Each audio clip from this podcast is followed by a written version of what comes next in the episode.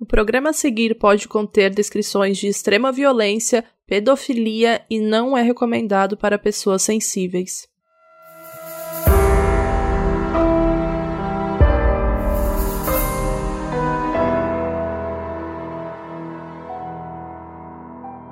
Olá pessoal, eu sou a Bel. Eu sou a Carol. E aqui é a Mabê.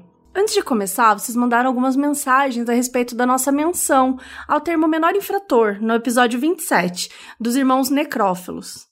A gente comentou que o Ibrahim foi preso e cumpriu pena na Fundação Padre Severino, e a gente falou que era uma instituição para menores infratores. Mas esse termo, né, como vocês bem explicaram pra gente, ele é inapropriado porque ele tem sentido pejorativo.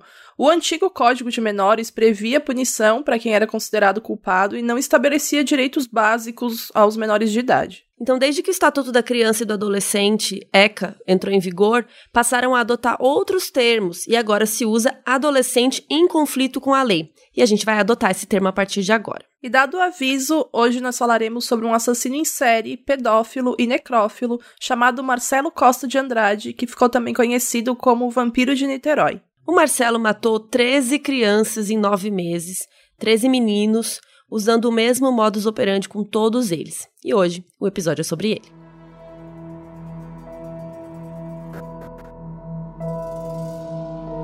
Marcelo Costa de Andrade nasceu no dia 2 de janeiro de 1967, na favela da Rocinha, que fica no Rio de Janeiro. A mãe dele, Dona Sônia Xavier Costa, trabalhava como doméstica, né, para ajudar na renda da família, e o pai era balconista no bar e alcoolista. Constantemente ele chegava bêbado em casa e batia na Sônia na frente dos filhos, né? Deixava ela com marcas e também agredia as crianças. Era um exemplo de pai que a gente costuma ver por aqui nos casos que a gente conta. Marcelo sempre comentou que as lembranças que ele tinha do pai eram sempre dele sendo agressivo e violento com a esposa. A dona Sônia sabia que não tinha como resgatar aquele casamento das ruínas, né? E ela pediu o divórcio. Só que a renda familiar dela ficou muito mais comprometida. Então ela precisou pegar trabalho de período integral, e aí, como doméstica, ela né, passava a noite, dormia na casa onde ela trabalhava, e por causa disso ela acabou mandando o filho, Marcelo, para a casa dos avós maternos, que ficava em Sobral, no Ceará. O menino ele tinha 5 anos e ele nunca tinha visto os avós na vida. Ele já era bem reservado, introspectivo mesmo, então essa mudança foi bem brusca e bem ruim também para ele. Os poucos amigos que ele tinha ficaram no Rio e ele estava morando com estranhos longe da única pessoa que ele associava ao afeto, né, que era a mãe dele e os irmãos.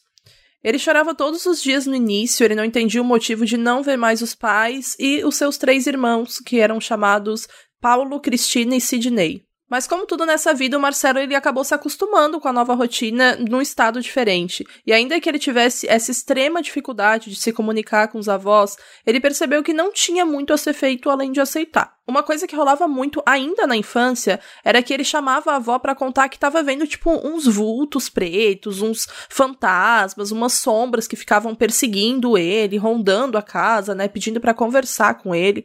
E a avó sempre ignorou porque ela achava que aquilo fazia, né, eh, sei lá, ele fazia para chamar atenção, que era coisa de criança, que ele só queria aparecer, até porque a mãe dele já tinha avisado que ele era assim, às vezes ele ria sozinho, fazia umas coisas para querer aparecer para os outros, para os adultos. Ele também aparecia aparecia com o nariz sangrando vez ou outra, e isso nunca nem foi cuidado, porque a avó achava que isso era resultado das surras que o Marcelo levava dela e também do avô dele, que era uma pessoa extremamente agressiva. Ele levava surras tanto de cabo de vassoura quanto de cinta, correia, eram umas coisas bizarras, gente. E também tinha alguns machucados na cabeça que eram de fato é, resultado de apanhar. E tudo piorou quando ele passou a frequentar a escola. Por ele ser muito quieto, retraído, os outros alunos ficavam incomodando ele, né? Principalmente se ele tirava alguma nota baixa. Chamavam ele de anta, burro, um monte de nome feio. E isso era simplesmente porque o menino nunca revidava nada também. Ele chegava até a fantasiar uma resposta ou uma atitude contra esses meninos que tiravam sarro dele, mas ele nunca fez nada. O Marcelo tinha bastante dificuldade em acompanhar as aulas. Ele dizia que não conseguia prestar atenção. Os professores falavam que ele era quieto mas que ele não participava de nada, ele não tirava boas notas, às vezes ele nem passava de ano. ele só foi minimamente alfabetizado e fazia contas de matemática super básicas, tipo 2 mais 2, assim. E já nessa época, ele morava num açude com os avós. Açude é um lugar que regula um fluxo de água, que prende o fluxo de água, tipo uma represa, assim. E esse dos avós dele era tipo uma fazendinha, assim, que, era um, que tinha essa represinha. E ele gostava muito de pescar e tal. E ele manifestou um traço de personalidade que a gente já comentou aqui várias vezes, que é bem comum em serial killers, que é a crueldade contra animais. O Marcelo caçava e matava gatos. Numa brincadeira dele, ele jogou vários gatinhos filhotes para cima, e aí óbvio que os gatinhos não resistiram. Quando ele foi contar isso para sua avó, ela mandou só enterrar os animais e ela não deu muita moral. Quando ele completou 10 anos, em 1977, a dona Sônia, a mãe do Marcelo, voltou para buscar o menino, né? Foi lá no Ceará buscar o menino, que já não lembrava dela. E ele não queria ir embora, né? Só que ele não tinha escolha. Então, mais uma vez ele chorou, mais uma vez ele pediu para ficar com os avós, porque pelo menos na escola já sabia como é que era, né? Ele não queria ter que reviver todo aquele momento de novo, de estar num lugar, ambiente e as pessoas, né, maltratarem ele e tudo mais. Só que mesmo assim, a mãe dele, né, levou ele, trouxe ele de volta. Então agora a família estava morando em São Gonçalo.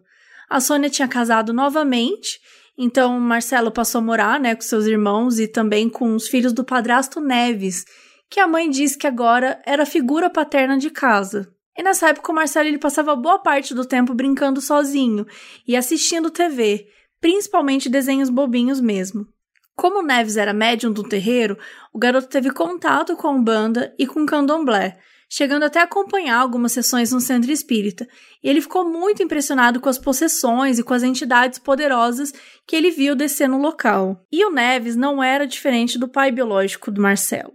Ele também era abusivo com a Sônia, ele gritava, ele xingava a Sônia, ele xingava o Marcelo, ele batia na Sônia, ele batia no Marcelo, enfim, batia, bebia, brigava, era um ambiente horrível. E várias vezes a dona Sônia arrumava as malas e ia embora, mas logo depois voltava, porque não tinha para onde ir. E o Marcelo também, né? Nessas idas e vindas, ele tinha que arrumar as poucas roupas, os pertences que ele tinha, ia com a mãe e voltava no dia seguinte. Isso aconteceu pelo menos três vezes, até o momento que eles não mais voltaram e o casamento acabou de fato. Aí, novamente, a dona Sônia ela precisou trabalhar em período integral, né? Porque, de novo, a renda ficou comprometida e não tinha com quem deixar o Marcelo. Por isso, ela arrumou a mala do menino e mandou ele para casa do pai, que ficava em Magalhães Bastos, que é um bairro da zona oeste do Rio. O pai dele já era casado novamente e morava com outra mulher, que era então né, a madrasta do Marcelo. E o casal também já tinha outros filhos, todo mundo morava na casa. A madrasta nunca gostou da ideia do Marcelo morando com eles. Ela sempre brigava com o pai dele, falando em voz alta que o rapaz tinha que ser mandado embora de lá, que ele ia levar os filhos dela para o mau caminho, que ele era desajustado, era doido.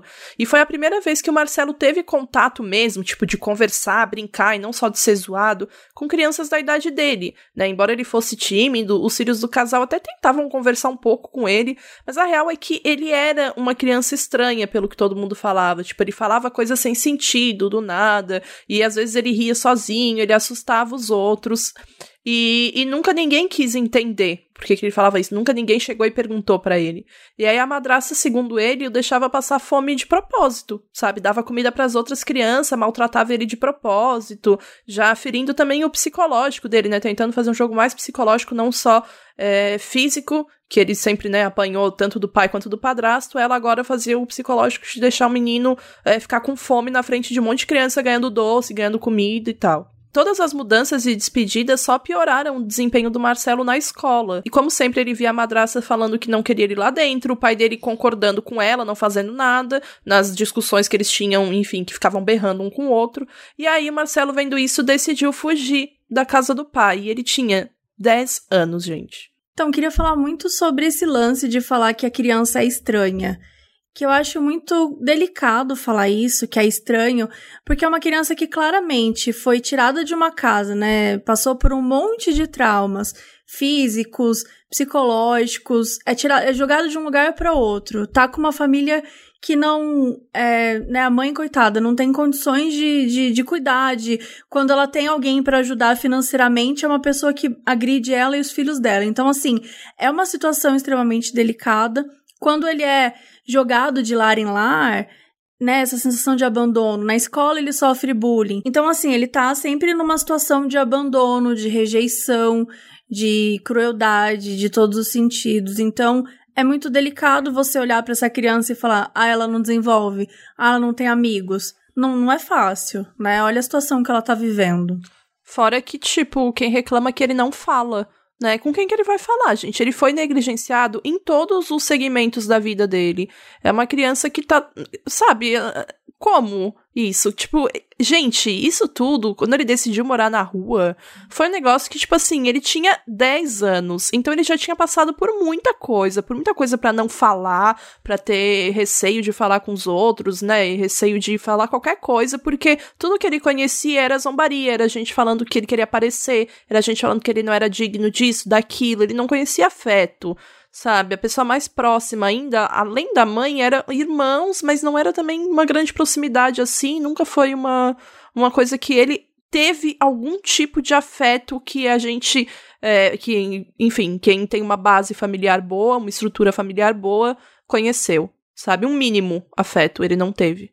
E ainda tem todo esse lance dele ter fugido, né? Porque a gente vê muito essa coisa das pessoas em situação de rua Aí muita gente julga, tipo, ah, porque não tem casa, ou então porque que não volta para sua casa e tal, porque as pessoas, elas saem de casa porque a casa delas é horrível. Muitas vezes eles são abusados, estuprados pela própria família, parentes, vizinhos. Então, às vezes, morar na rua é melhor do que morar na casa que eles têm, sabe? Então, é muito difícil a gente julgar por que, que as pessoas estão em situação de rua, né? É, eu até queria complementar o que a Carol falou, porque eu gosto muito desse conceito de escolher morar na rua, né? Como se fosse uma escolha e segundo, como se tivesse casa para todo mundo que habita o país. Eu gosto demais dessa dessa fanfic que é criada aí na mente das pessoas, né? Porque tem que ser muito sem noção para assumir que todo mundo tem é, tem casa e todo mundo tá na rua porque escolheu. Ai, gente, olha, coragem. E, e, sabe o que me enlouquece isso? Porque são sempre comentários de pessoas que não fazem a menor puta ideia do que, do que é essa coisa de verdade. Pessoa que nunca entrou num abrigo, sabe? Fala, não, mas todo mundo. É, o Estado dá moradia para todo mundo. Não, não é bem assim. Você vai lá na moradia, é tudo porco, é tudo nojento. E, de novo, não é que todos os lugares são assim.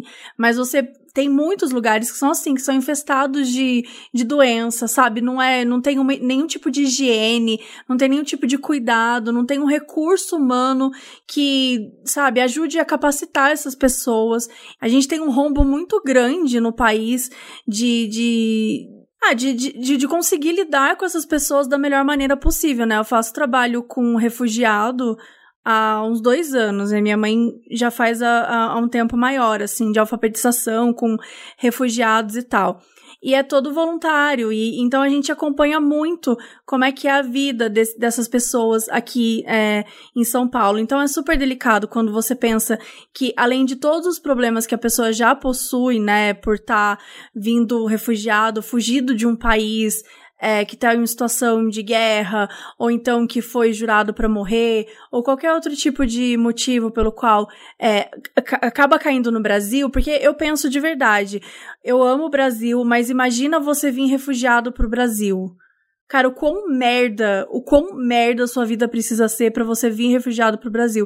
Porque a gente não é um país que acolhe bem as pessoas, a gente não acolhe nem os nossos, a gente não cuida bem dos nossos, a gente não dá proteção, a gente não dá recurso, a gente não capacita. Então, como que sabe, você traz uma pessoa refugiada para cá, quer dizer, imagina o que, a, o que essa pessoa passou na vida dela, o tipo de trauma que ela teve para chegar aqui e ainda não, não ser nem a sua língua, né? Não ser a sua cultura, não, não ter nem pessoas que, às vezes, pessoas que parecem com você, né? Que, que enfim, Então é super delicado. Aquelas pessoas que eh, daqui do Brasil que reclamam de refugiado falando que eles vão pegar o emprego do, de quem é brasileiro. Tipo assim, mano, se você vai perder o seu emprego para alguém que chegou hoje, não fala a língua, não tem a mesma, sei lá, o mesmo diploma que o seu, não tem a mesma estrutura que a sua, velho, você é um merda, sabe? Não é culpa da pessoa, é culpa sua, você é um incompetente, me desculpa. Porque é uma preocupação bosta, sabe? As pessoas não têm a mínima noção. A mesma energia de quem fala que tem gente que comete delitos, que pratica, que, que comete crimes de propósito para ir pra colônia de férias, que é a prisão, porque ela é uma colônia de férias que é patrocinada pelo Estado e que é a gente que paga nos nossos impostos. Ai, eu não vou nem começar, porque se eu começar, esse episódio tem três horas. Eu tinha uma aluna que ela é afegã. E eu, né, naquela minha meu romantismo de querer dar uma aula que fosse não fosse só no caderno, eu levei ela na Marisa para explicar as cores para ela. Em vez de eu mostrar no caderno, eu queria é, mostrar as roupas na, na, na, loja da Marisa e tal. Eu achei que também era um lugar que ninguém encheu o nosso saco, a gente ia ficar, tipo, né, procurando, ah, qual que é a cor dessa blusa, qual que é a cor desse vestidinho. A gente ficou treinando lá. E ela é uma pessoa que, sem, ela tem 56 anos, tal, e ela chegou no Brasil tem uns na época que eu dava aula para ela, fazia uns seis meses. Então, ela não falava absolutamente nada. Mas o marido dela já falava português porque ele estava aqui já há seis anos. Né? Detalhe, ele veio seis anos para cá, conseguiu juntar dinheiro e seis anos depois ele conseguiu é, trazer a esposa dele do Afeganistão para cá. E assim, essa nem é a realidade da maioria, porque a verdade é que a maioria nem consegue trazer as pessoas para cá. Então, já é uma situação de privilégio bem entre aspas dentro dessa situação de refugiado. E eu lembro que ela tava sempre sorrindo, tal, e a gente andando juntas. E, e aí eu perguntei, né, pra ela o que, que ela achava do Brasil.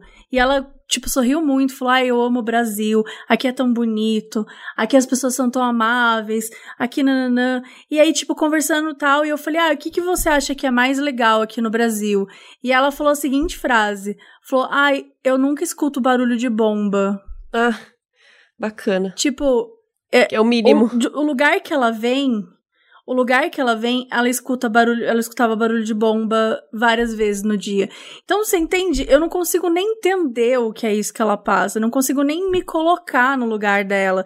Quando ela falou aquilo, aquilo me deu um, um, um Sabe quando você leva um, um murro, assim, um soco no estômago, que você pensa, meu Deus do céu, como é que né, uma pessoa que é, é, grata por estar aqui, porque muitos deles estão gratos, né, porque eles conseguiram escapar da, da vida e da situação que eles estavam. Mas tudo isso para dizer que não é fácil, não é simples, não, não estar na rua, estar em situação de rua, ser um refugiado, ninguém escolhe esse tipo de coisa, ninguém tá lá porque quer. E o que a gente prova em vários dos é, dos casos que a gente conta, não é pra, tipo, ficar passando pano no que as pessoas falam. É só porque isso é uma opinião minha, Mabê, pra quem não sabe quem tá falando, porque vocês nunca sabem quando sou eu ou a Bel. Então aqui é a Mabê, tá bom? Quando for algo errado, eu vou falar que é a Bel falando.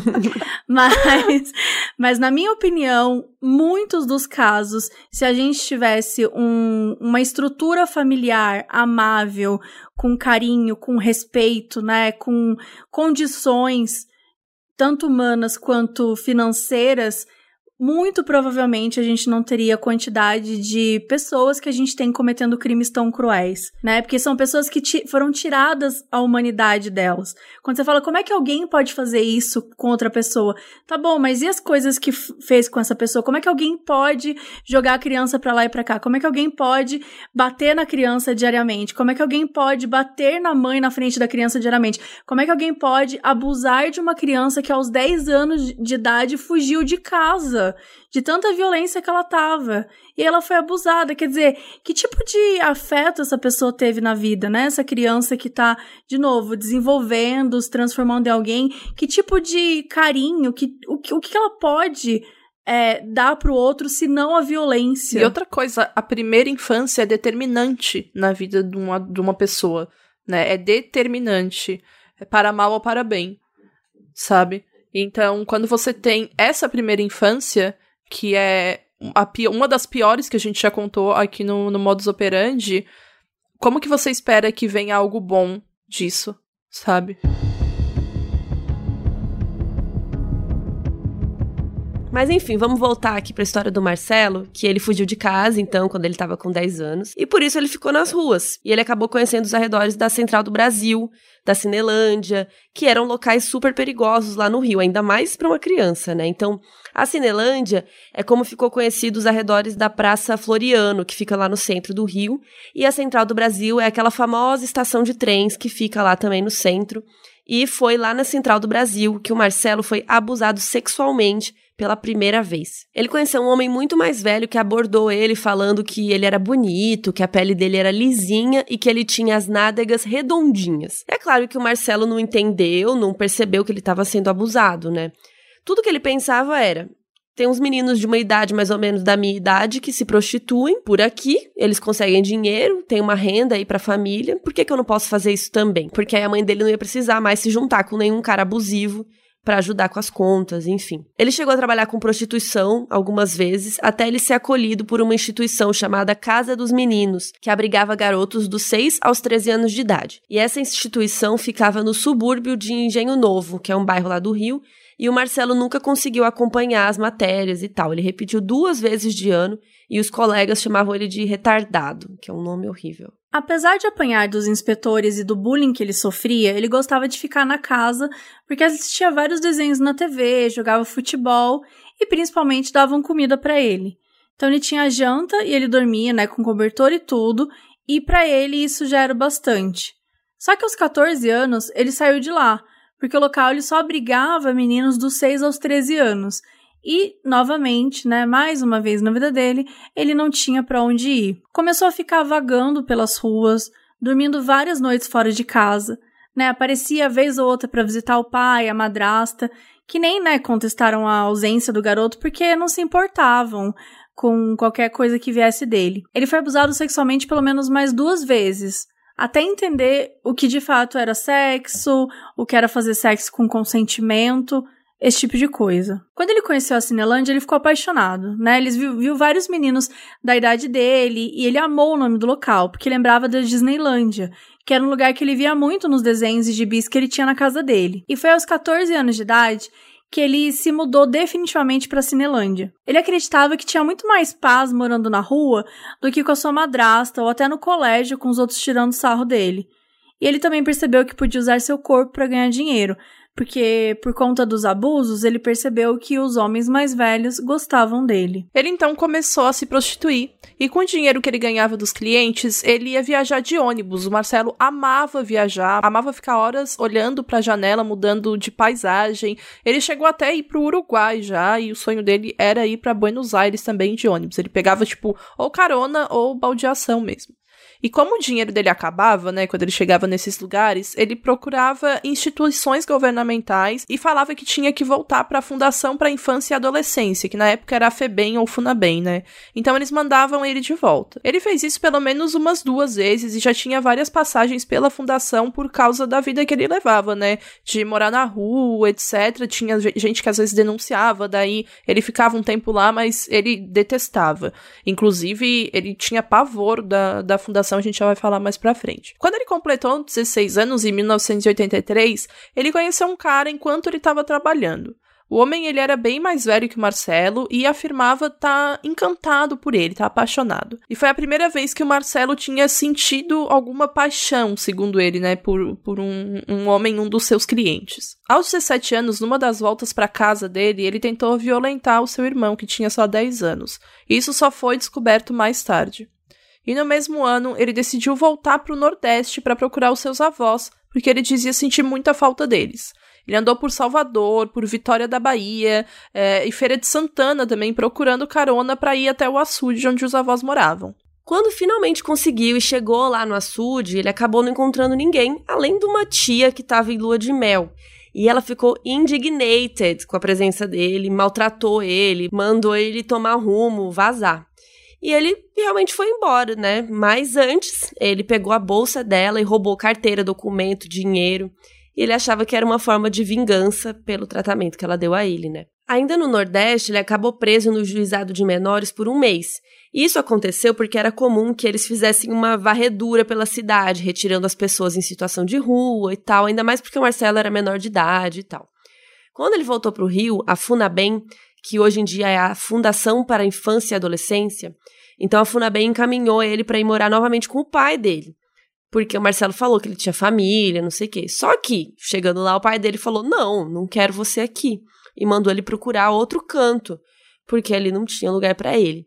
Então o Marcelo virou as costas e voltou para a rua. E também voltou a se prostituir. E lembra daquele cara mais velho, né? Que ele disse que estava apaixonado? O cara tinha 48 anos. E ele convenceu é, o Marcelo a morar junto com ele. Então eles alugaram um quartinho ali perto da Cinelândia e viveram juntos por quatro anos. Depois desses anos todos, o cara simplesmente disse um dia que eles precisavam terminar, que ele estava indo para Salvador e não voltaria mais. Ele nunca nem cogitou a ideia do Marcelo acompanhar ele, né? O que deixou ele muito para baixo. Ele sentia que o parceiro o protegia, né? Que ele estava de alguma forma protegido. E agora, novamente, ele estava jogado no mundo. Então ele fez 23 anos em 1990 e foi até a casa da mãe dele para voltar a morar com ela. Largou a prostituição e começou a pegar alguns empregos informais, só que nunca parava em nenhum. O que ele ficou mais tempo foi no emprego temporário distribuindo panfletos. E foi nessa época, até por influência do companheiro dele, que ele passou a frequentar os cultos da Igreja Universal do Reino de Deus, então ele ia até quatro vezes por semana lá. Ele ficou obcecado com a pregação, com tudo que estava rolando. E ele nunca bebeu nem usou drogas, porque para ele são coisas que levavam ao pecado. Dona Sônia, nesse tempo, começou a estranhar algumas atitudes do filho, só que achava que era coisa dele mesmo, por tudo que ele já havia passado. Ela sabia que ele tinha obsessão, né, por revistas que mostravam fotos de crianças, principalmente de olhos azuis. E ele também gostava de ficar folheando umas revistas gay, assim, com os homens se pegando. Enfim, ele curtia. A dona Sônia também já tinha percebido que a roupa do Marcelo, vez ou outra, estava suja do que parecia ser sangue. E para piorar, ela sabia de uma coleção de bermudas infantis que o filho guardava numa caixa de isopor dentro do armário. Depois, né, de tudo o que aconteceu, ela disse que nem imaginou que aquilo remetia a algo tão horrível que já estava acontecendo.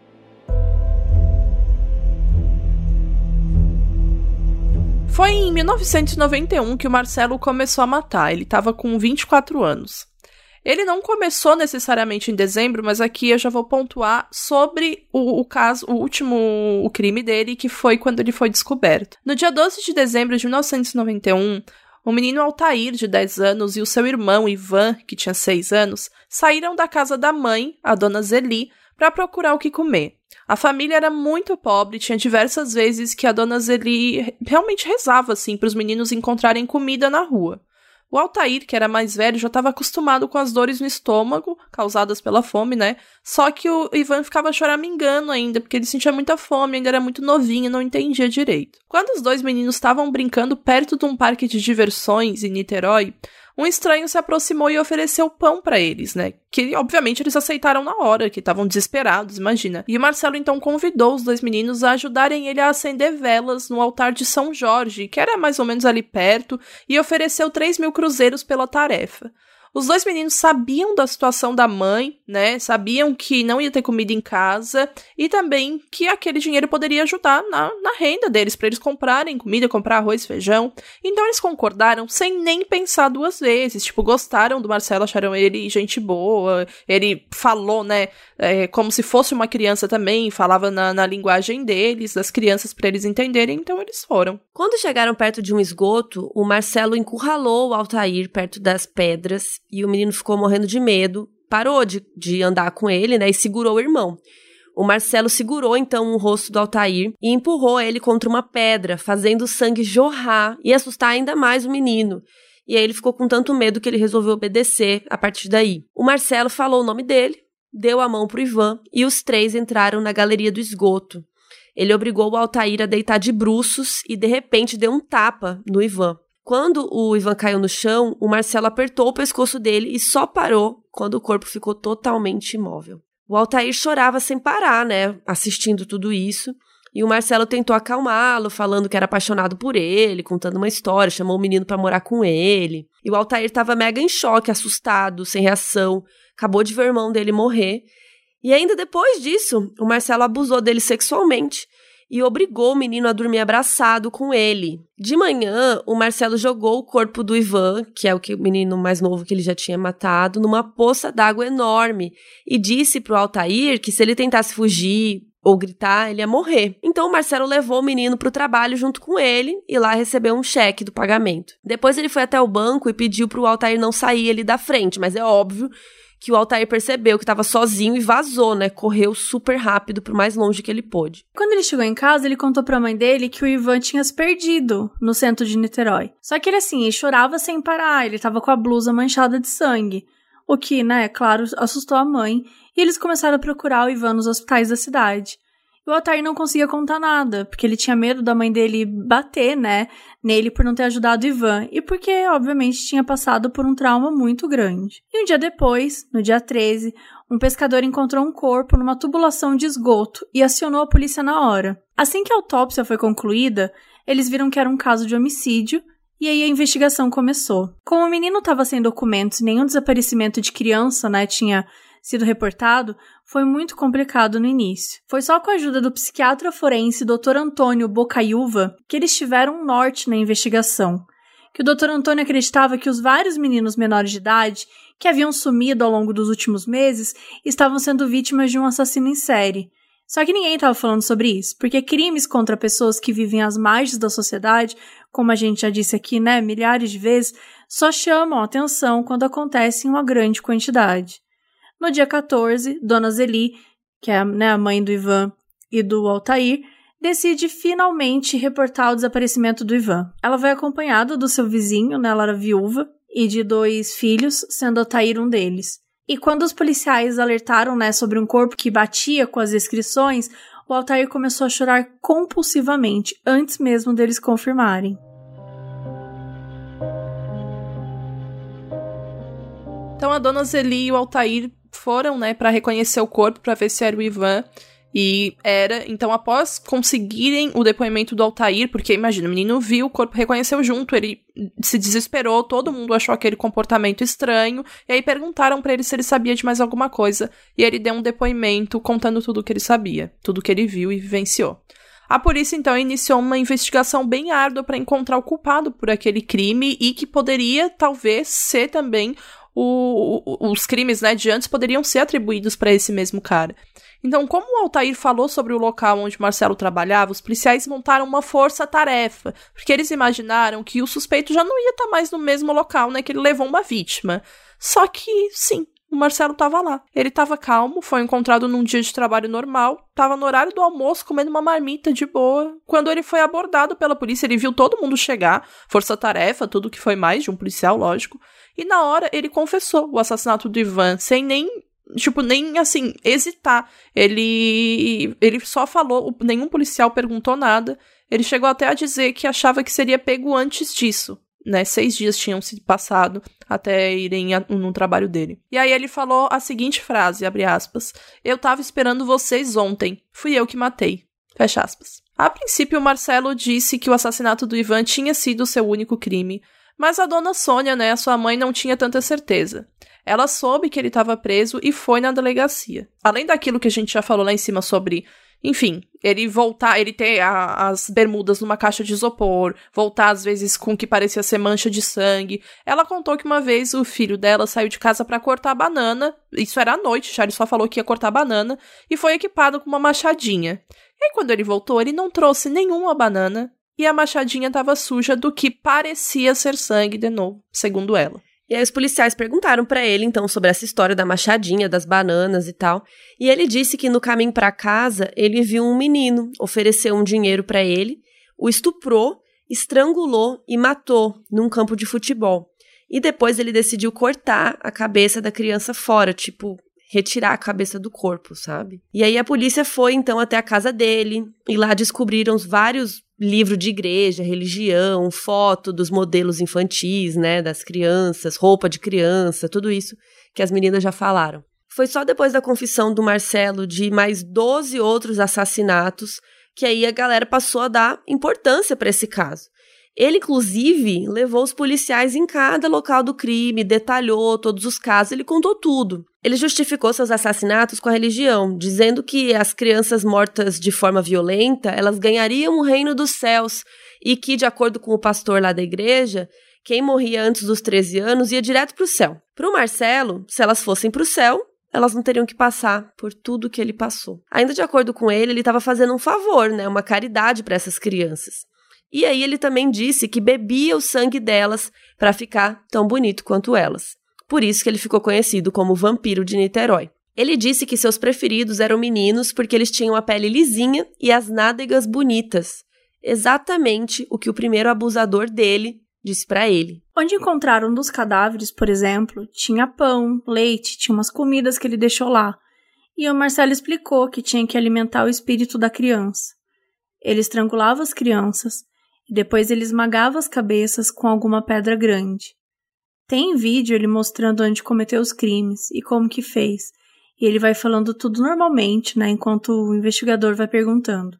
E sempre que pergunta, ele conta tudo de novo para a polícia, para repórter, para quem quiser ouvir. Ele até falou para uma repórter: "Fica tranquila, que elas vão para o céu". O homem matou 13 meninos em menos de nove meses. Um período curto, né? Até se comparar com os casos que a gente costuma trazer aqui, com outros assassinos em série, mas que demonstra os traços psicopáticos da sua personalidade. Todas suas vítimas eram meninos de rua, ou muito pobres, que passavam o dia procurando por comida, vagando sozinhos. Todos tinham idade entre 5 e 13 anos.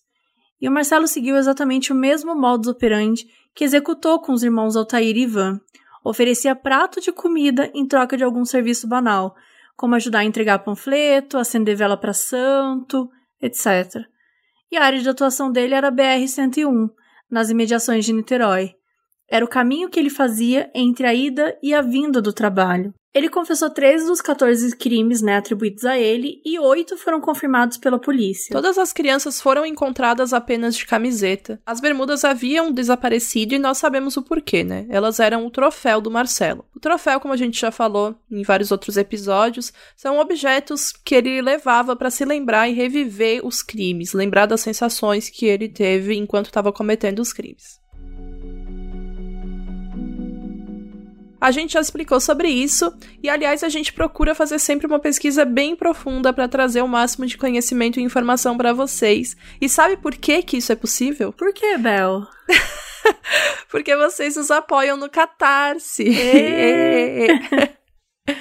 Entra lá em catarse.me barra modus operandi e se puder, assina um plano mensal, que o mínimo é de 5 reais, para financiar o nosso projeto. É graças a essa contribuição que a gente consegue produzir cada vez mais episódios e se dedicar a um projeto que é muito especial para nós três.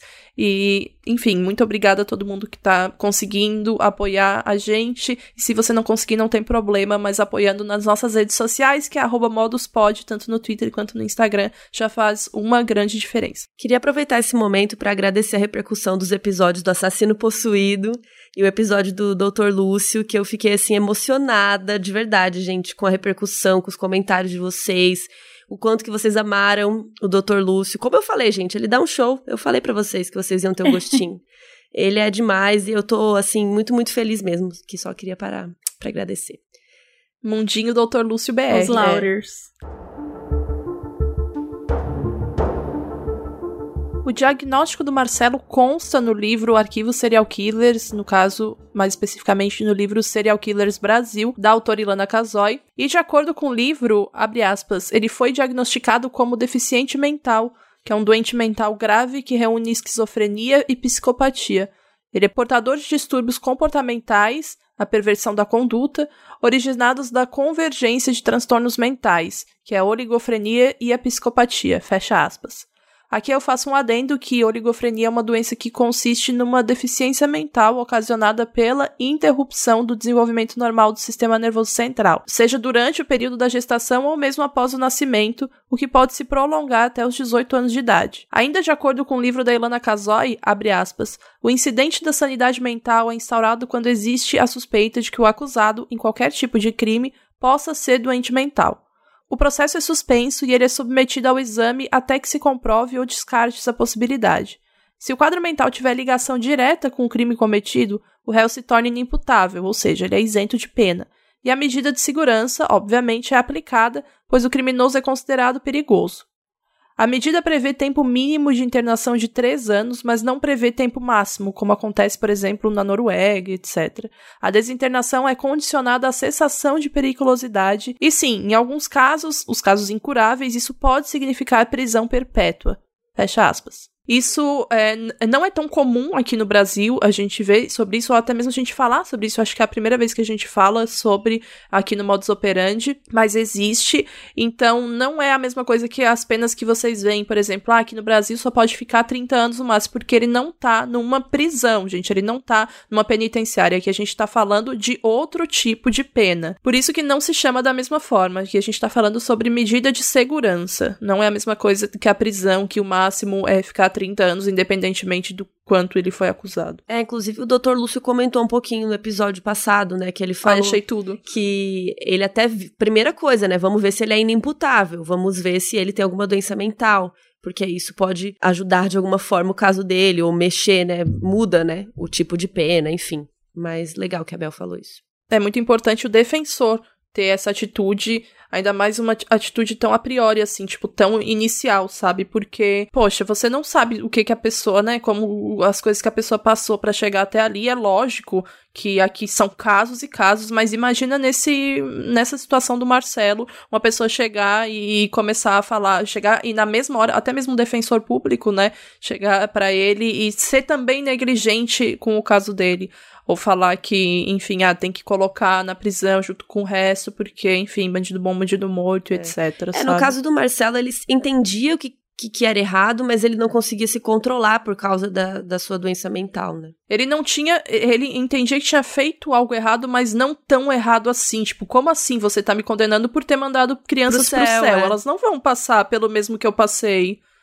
Tipo, elas não vão passar fome, elas não vão ser abusadas, elas não vão ser negligenciadas por toda a família, como eu passei. Mas ele entendia que ele estava causando assassinato. Então é muito confuso, né? Essas, essas, classificações, assim, é super difícil. Eu estudei muito o caso do Marcelo na, na famigerada pós-graduação, especializada em criminologia, é muito difícil. A gente Tom, não tomar um partido, mas tomar uma decisão mesmo, tipo uma conclusão sobre isso.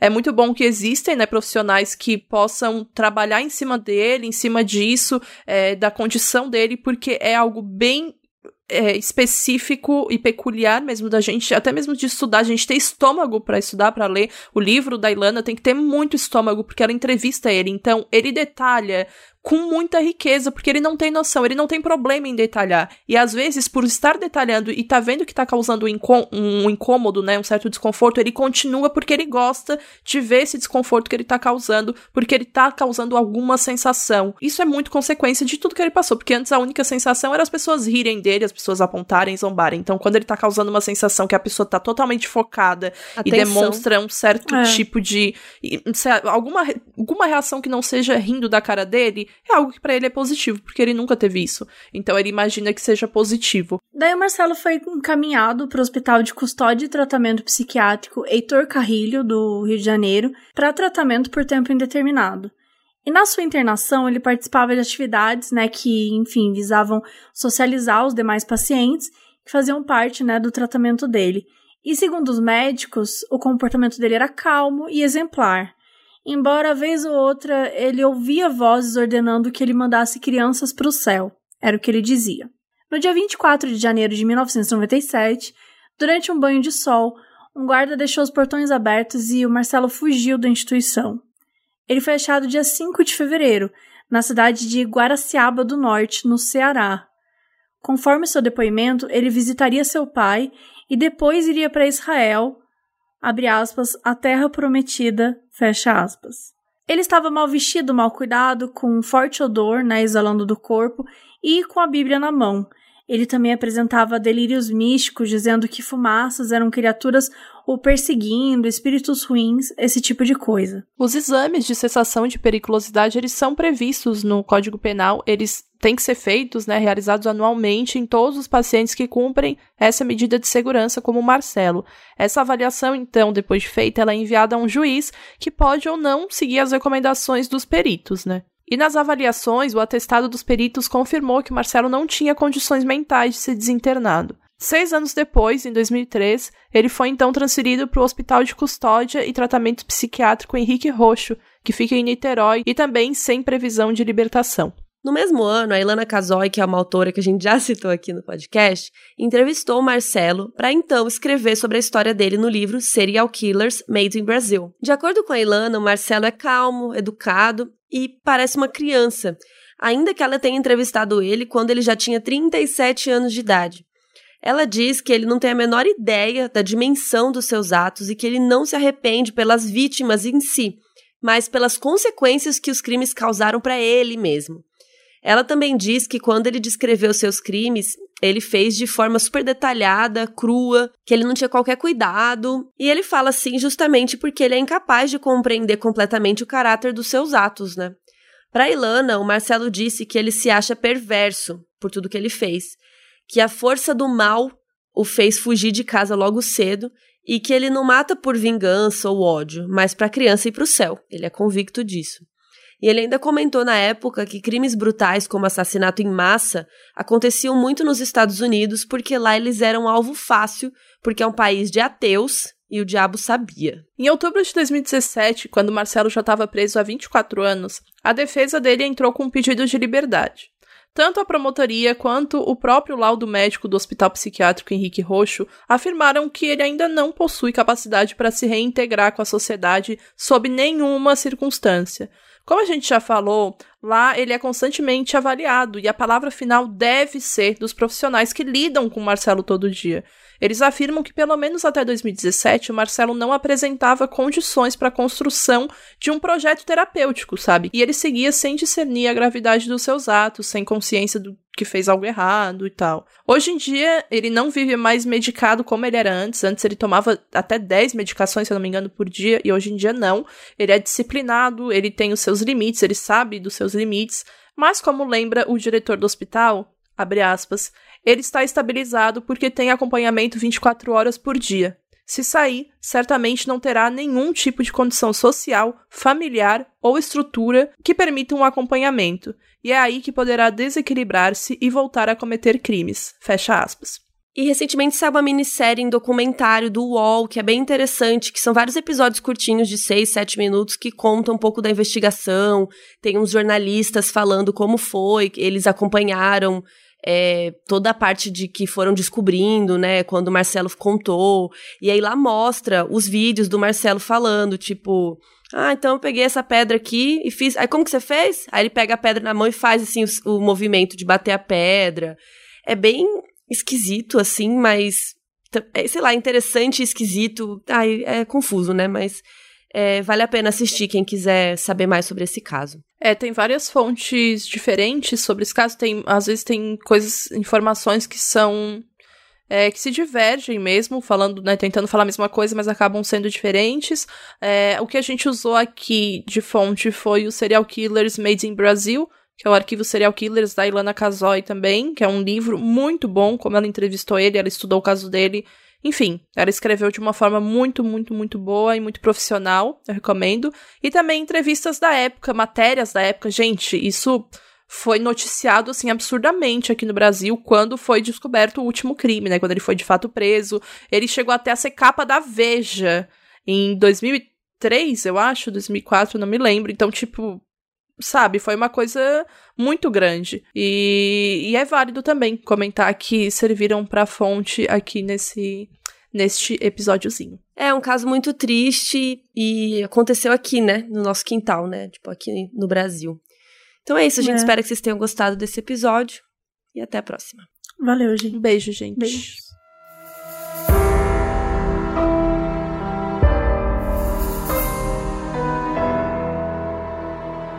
Esse episódio foi escrito e apresentado pela Mabê Bonafé, Bel Rodrigues e por mim, Carol Moreira.